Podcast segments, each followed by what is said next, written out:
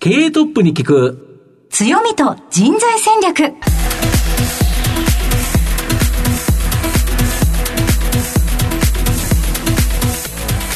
毎度相場の福の神こと藤本信之です。アシスタントの飯村美希です。経営トップに聞く強みと人材戦略。この番組は相場の福の神藤本信之さんが注目企業の経営トップや人材戦略を担うキーパーソンをゲストにお迎えしてお送りします企業を作るのはそこで働く人ということなんですがゲストには毎回事業戦略上独特の強みとその強みを生かすための人材戦略じっくりとお伺いしていきます。この後早速トップのご登場です。この番組は JAC リクルートメントの提供でお送りします。経営トップに聞く強みと人材戦略。経営トップに聞く強みと人材戦略。本日のゲストをご紹介します。東証グロース上場、証券コード5577アイデミー、代表取締役執行役員社長、石川明彦さんにお越しいただいています。石川さん、本日どうぞよろしくお願いいたします。はい、よろしくお願いいたします。ますでは早速ではありますが、石川さんの方からアイデミーの事業内容のご紹介をお願いいたします。えー、アイデミーはですね、はい、先端技術を経済実装するミッションとした東大発の AIDX のスタートアップでございます。事業としては法人向けの事業と個人向けの事業ございまして、法人向けの事業はえー、オンライン DX ラーニングサービスアイデミービジネスというものを主力事業としております。えー、お客様はですね、日本そして世界を代表するエンタープライズの会社様が多くて、えー、課題としてはですね、AIDX 進めたいんだけれども、必要な人材がいない、はい、採用できない、こういった課題がございます。こうした中で我々まずはですね、えー、リテラシーを上げて、そして人材を育成するというですね、オンラインで学べる、そうした学習サービスご提供しておりまして、えー、累計400社以上の方々にお使いいただいておるんですけれども、こちらがこう主力事業になっております。そしてですね、えモデロイという事業もございまして、こちらは、え人材育成のそのネクストステップですね。やはりこう人材を育成するというのは企業様にとってゴールではなくてあくまでスタート地点でございまして、彼らが活躍して初めて、まあ、結果と言えると。えこうした中でですね、我々、え受講生と我々の専門家と二人三脚でですね、えプロジェクトを作る、そういった事業もございまして、こちらモデロイと呼んでおるんですけれども、まあ、こちらが今非常に伸びてるですね、事業になっていて、まあ、の伴走支援と我々呼んでおります。え最後にですね、個人向けにもそうした AI を学ぶような教育サービス、え提供している、こうしたですね、スタートアップでございます。ありがとうございます。さて、また事業内容については後ほどじっくりと伺っていきたいと思いますが、まずはトップは企業にとって大切な人材であり強みでございます。トップのお人柄に迫っていきたいと思いますので、しばし質問にお付き合いどうぞよろしくお願いいたします。はい、では、石川さん、生年月日を教えてください。1992年10月22日、31歳になりました。ご出身はどちらでしょうか？えー、神奈川県横浜市です。子供の頃はご自身ではどのようなお子さんだったと思われますか？自信満々な、あの、いけすかない、あの、子供だったんじゃないかなと思っていまして、はい。え自分は特別だとですね、感じてましたし、そう見られてたんじゃないかなと思ってます。それは何か理由があるのでしょうか？そうですね、あの、一般家系出身ではあるんですが、5歳から11歳まで歌舞伎の子役として、え歌舞伎の舞台に立っておりました。はい、東京ですと、え歌舞伎座、国立劇場、新橋演舞場のですね、え地方巡業もあの経験させていただきまして、え名古屋、大阪、京都、えー、四国、そして博多などですね、えー、結構各地を転々としておりましたので、はい、まあ、あの、結構ですね、そうした中でなかなか珍しい、その、経験ができたというような、あの、ところですね。その、歌舞伎にご縁があったのはどうしてなのでしょうか？あの、5歳の頃にですね、はい、オーディションを受けまして、はい、まあ、そこで合格したというのが最初のきっかけになります。そこから歌舞伎の世界に行かれて、小学校の間はずっと公演に出演されてたということですか？歌舞伎は大体昼の部と夜の部がありまして、はいうん、えー、昼の部の出演の場合ですと、小学校行けませんので、はい、休んでですね、まあ出ると。夜の部の出演ですと、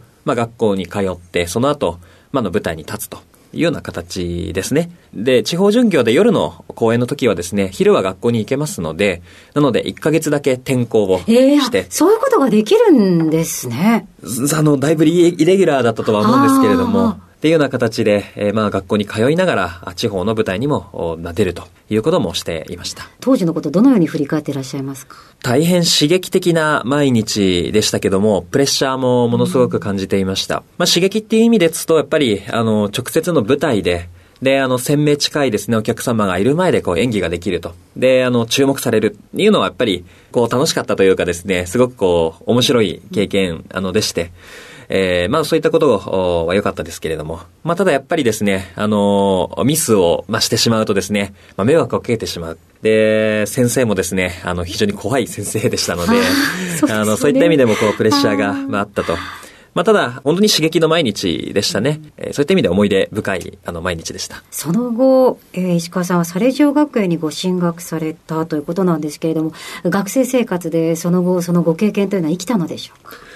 直接は生きていないとは思うんですけれども、間接的に、あの、いろんなですね、影響を受けていました。歌舞伎の舞台に立ってた時は、かなりこう、抑圧されていたというか、まあ、の、自由な時間も少なくて、あの、セリフを覚えるのに、やっぱりこう、時間も割かなきゃいけない。まあ、こうした中で、中学受験して中学校、高校の時は、そういうこう、なんでしょう、プレッシャーから解放されたので、まあ、結構いろんなですね、その分、こう、自由な時間に挑戦を、こう、たくさんを、こうしていたというところです。例えば、あの、学校を飛び出してですね、学生団体のようなものが高校生の時にもありましたので、はい、文化祭の実行委員だったんですが、はい、文化祭のこの運営ナレッジをシェアするようなですね、はい、そんなあの活動もあのしていたりだとか、まあ、いろいろこう伸び伸び、今のこう生活をしていたと。まあ、それはこう歌舞伎の時にちょっとこう抑圧されていましたので、まあ、それ分、その反動というかですね、まあ、その分中高時代はですね、まあ、一生懸命こうやりたいことやろうというところで活動できたというところはですね、逆の、まあ、ある種影響かもしれないですが、間接的にあの影響を受けたなと思っているところです。その後、同世代との交流というのが盛んになったというのもまた素敵ですね。ああ、そうですね。まあ、あの、ただ、子役の後輩にですね、まあ、あの、こう、演劇を教えるとか、もしくは、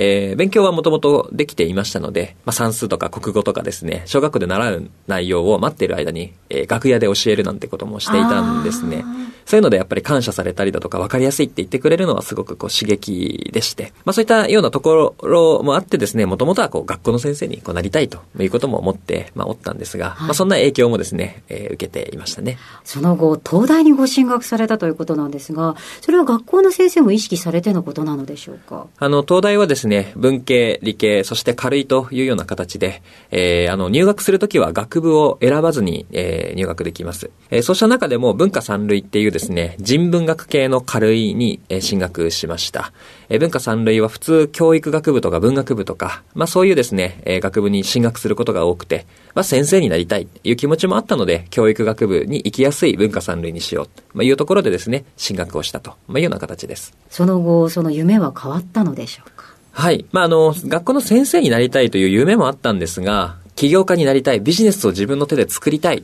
ということでも思っていました。で、実際大学1年生、2年生、まあの、経験をすると、やっぱりこう起業家っていうのがよりこうキラキラして、えー、見えたんですね。ですので、先生というよりも、まあ、起業家になりたい。まあ、いうようなですね、ところで、まあ、の、こう、夢が、まあ、変わってというか、よりこう、ブラッシュアップされて、まあ、起業を決意したというような形です。最初のご起業はおいくつの時になりますか？えー、21歳の時です。業態はどのような業態でしょうか？えー、AI、DX に関する仕事はしていました。ただ、あの、今のですね、えー、あの、法人向けのサービスなどは、あの、やっておらず、当時は、弁当のデリバリーサービス。まあ、今は、あウーバーイーツがですね、すごくこう、流行っていると思うんですが、はい、当時、あの、上陸しておりませんでしたので、えー、そういったものを、こう、海外では流行っているというので、挑戦をしてみたり、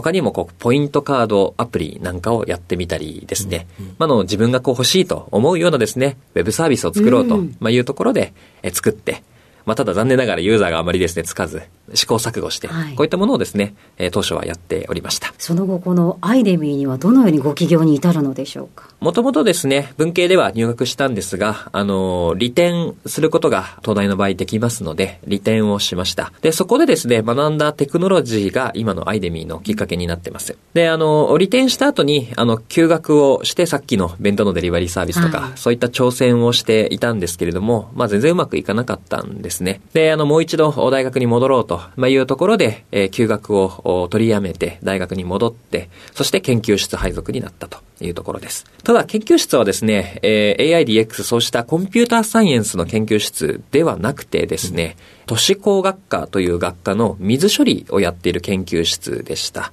で、あの、水をですね、きれいにするプロセス、これを AI の制御を使ってですね、最適化する、えー、制御をより良くするというですね、研究テーマを与えられて、そこで初めて、まあ、AIDX を研究で使うと、まあ、いうことに触れたんですね。そこで感じた課題というのがですね、えー、学ぶのがすごく難しい、うん、ナレッジを得るのが難しいという点でございまして、教授も先輩も同期もみんな水の専門家ですので、コンピューターサイエンスについては詳しくないわけですね。ですので、えー、本当にこう最初、どのように、今の解析をすればいいのかわからなかったと。で、本も分かりやすい本がなかった。こういったこともありましたので、まずはその課題を解決しようと、まいうところでですね、AI、デジタル技術、こういったものを学びやすいこうサービスというものをこうスタートアップしたというのが、アイデミー創業のですね、経緯になります。はい。やはりあの、これまでのご起業されたものに関しましても、自分が欲しいと思ったものといったところがスタートになってらっしゃるんですね。あ、そうですね。自分が欲しいというのもスタートになっていましたね。まあ、ただそうした中で、まあ、の、アイデミで違いがあるとすると、その、社会人の、こう、方々ですね、まあ、の、こう、投資家の方々にも、こう、アイディアについてはいろいろご相談をして、AI の授業がいいんじゃないか、AI のマーケットを抑えるのがいいんじゃないか、そういったですね、フィードバックを、まあ、受け止めたというところは違いでした。まあ、の、昔サービスを作った時は、まあ、そういったマーケット感覚って、まあ、大学生って普通ないと思うんですけども、そういったものを無視してですね、ただ、あの、やりたいものをやっていた、作りたいものを作っていた。まあ、そうした自分の、まあ、気持ちも大切にしながらも、より伸びてるマーケットを狙う。まあ、こういった部分はですね、アドバイスをこう真摯にこう受け止められるようになりましたので、起業して4年目ですね、えー、そういった時期から、この今のアイデミに行き着いたという、そういった違いはあったりします。ありがとうございます。さて、ここまでたどり着いてまいりました石川さんの人となり、皆さんにはどのように伝わりましたでしょうか。この後は組織の強みと人材戦略に迫ります。経営トップに聞く強みと人材戦略。今日のゲストは、東証グロース上場、証券コード5577、アイデミー、代表取締役執行役員社長、石川明彦さんです。御社の現在の稼ぎ頭であるですね、法人向けオンライン DX ラーニング、アイデミービジネス。これってどんなサービスになるんですか？はい。えー、アイデミービジネスは、はい、えー、日本の大企業様、はい、を対象として、はい、デジタル人材の育成、うんうん、こういったものをご支援させていただくサービスになっております。なるほど。具体的には、えー、e ラーニングで、まあ、様々な科目があって、学ぶということですか？はい。で、あのいろいろなコースがございまして、うん、例えば AI の基礎とか、Python の基礎、はい、プログラミング言語ですね。すね。はいはい、えー、他にも、最近だと生成 AI というテーマも注目されていますので、チャット GPT をどういうふうにうまく活用すればいいのか、他にもこう画像認識、自然言語処理、あとは業界別の活用ですね、製造業での AI 活用、このような豊富なコースが今、百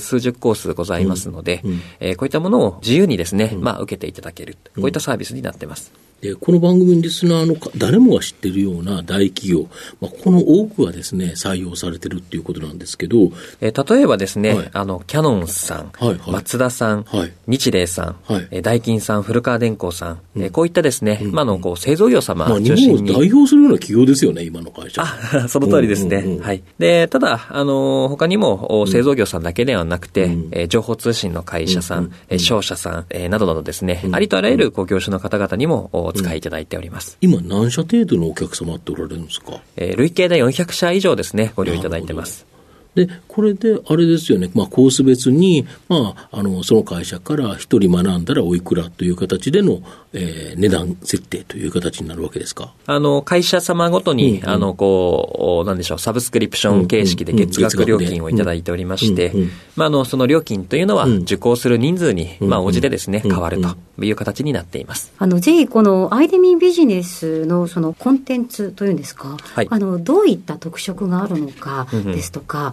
こういうところが優れているですとか、うんうん、中身について少し教えていただきたいなと思うんですけれど。やはりこう、我々は AI、DX に特化をしてコンテンツを作っているというのが大きな違いだと思っています。ですので、AI、DX に関する人材育成、まあ、する場合は、あ多種多様なコンテンツ揃っているというふうに自負しています。まあ、具体的にはやっぱり初心者向け、中級者向け、上級者向け、まあ、レベル別でですね、たくさんのコンテンツがあるというところと、あとは職種に応じて、やはりこう変わりますね。えー、技術職向け、営業職向け、コーポレート職向け、そして管理職向けとかですね、そういったような形で様々な職種、様々なこうレベルに応じたコンテンツというのが多数取り揃えているというのが、えー、まあ面白い部分でございまして、で、実際のこうコンテンツの、まあ先生に、まあ当たるですね、講師の方というのは、えー、我々の方でですね、本を出版されているようなですね、方でしたりだとか、業界の中で非常に著名な方ですね、お呼びしておりますので、すごくわかりやすくて専門的で、そして、えー、面白いという、そうしたコンテンツがですね、揃っていると評判でございます。大企業の皆さんに採用されるというのは、やはりそのあたりの強みなのでしょうか？そうですね。そのコンテンツのわかりやすさと、あとはサポート力になりますね。大企業の皆様でお使いいただく際は、うん、そもそも誰をデジタル人材育成の対象にするのかっていうような計画の部分もやはりこう悩みがございますし、他社さんではどうしているのか、そして人材育成ってどのように効果検証すればいいのか、非常に難しいんですね。このあたりを我々のお客様同士で、まあ、あの、勉強会、ユーザー会なども我々、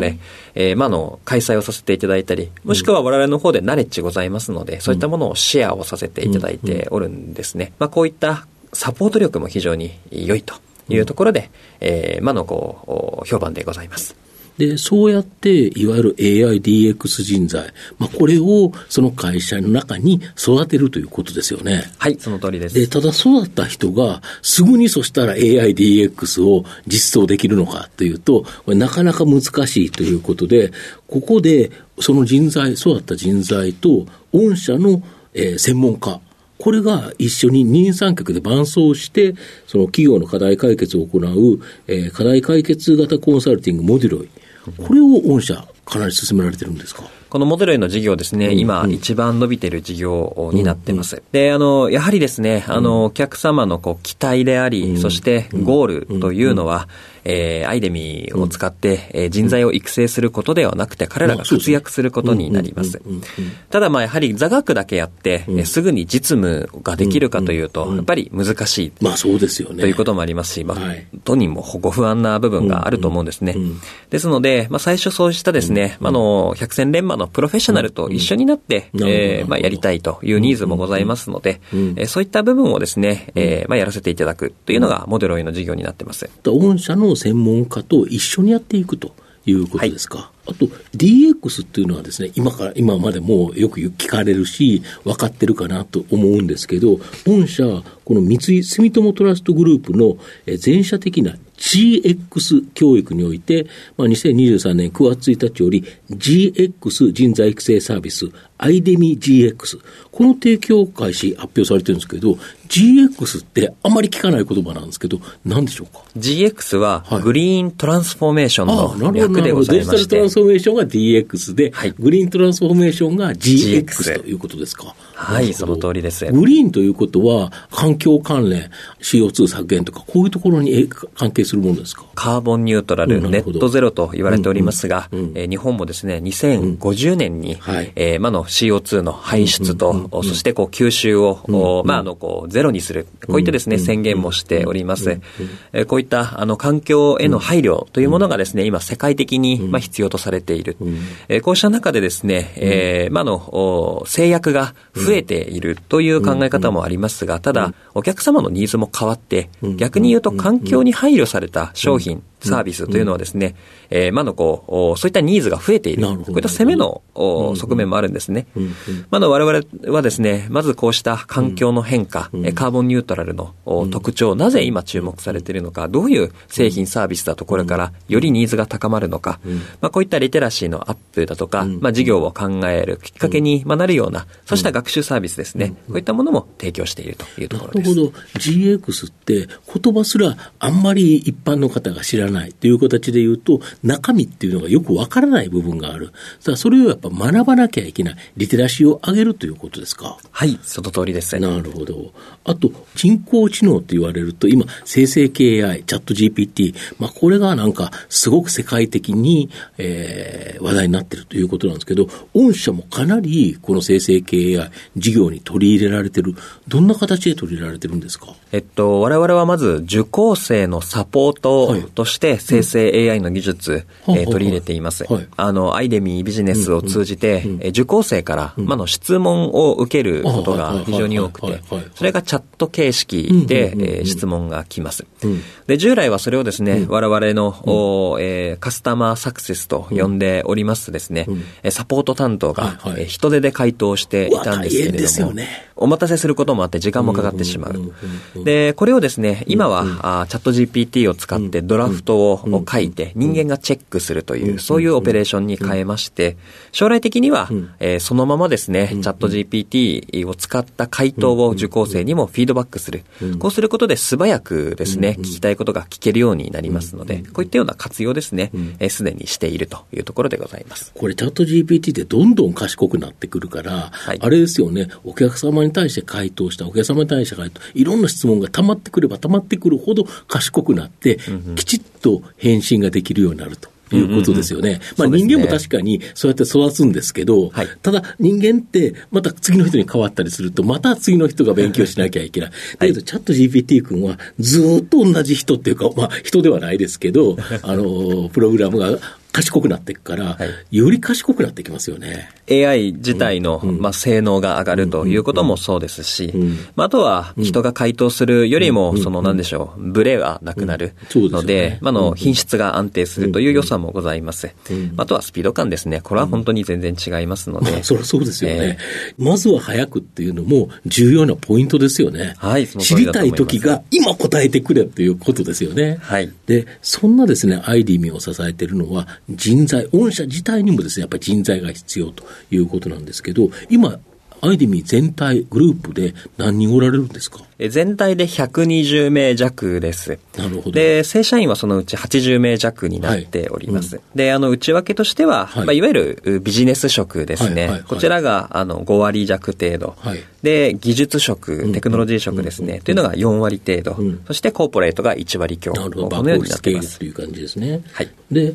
今後はこの分野を伸ばしていきたい。やっぱりこのモディロイの分野、こっちですか？はい、その通りですね。うん、やはり我々の強みとしては、うん、デジタル人材育成などを通じて、うん、えー、日本を代表する400社以上のお客様と取引がある。それはそれで強みとしてですね、拡大をこうしていきつつ、やっぱり、お客様の期待としては、人材育成の次のフェーズにどんどん移っていくかなと思っています。で、あの、やはりこういうですね、人材育成の次のフェーズ、まあいうのは、一緒になって技術を作っていく必要がありますので、我々もこう採用というのが事業の、なんでしょう、成長にも直結をしていきますので、まあ、技術系の人材ですね、こうした方々中心に採用とこう育成というものを、まあ、今しているというところです。あともう一つ、その、やはり、その M&A を活用して、まあ、非連続的な成長。やはり人材は一人ずつ取っていかなきゃいけない。まあ、コツコツとは伸びるんですけど、一気っていうのは正直難しいですよね。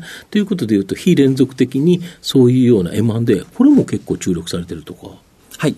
えっと、2023年の10月にですね、我々初めての M&A の発表をさせていただきました。うんうんえー、その M&A の会社様というのは、うん、ファクトリアルという会社様なんですが、うん、ウェブ制作などを行っております事業会社様でして、うん、我々の目的としては、まあ、そのファクトリアル社さんにいらっしゃる人材の,、まあの採用ですね、これを目的とした今回 M&A の発表でございます。グループインいただくことでですね、我々のお客様向けのこうサービスのデリバリーを行う技術系の人材、約13名おったんですが、39名、一気に3倍になります。このような形でで、社内でもしっかり採用は進めていきますし、うん、M&A を通じたですね、うん、インオーガニックなこう成長というところも目指していこうと思っているところです。なるほど。御社、まあ、その人材非常に重要なポイントなんですけど、えー、新卒採用、研究者採用、この2つの、まあ、会社としては増やし方ってあると思うんですけど、現在どのように増やされてるんですか？今はほとんど中途採用です。うん。うん、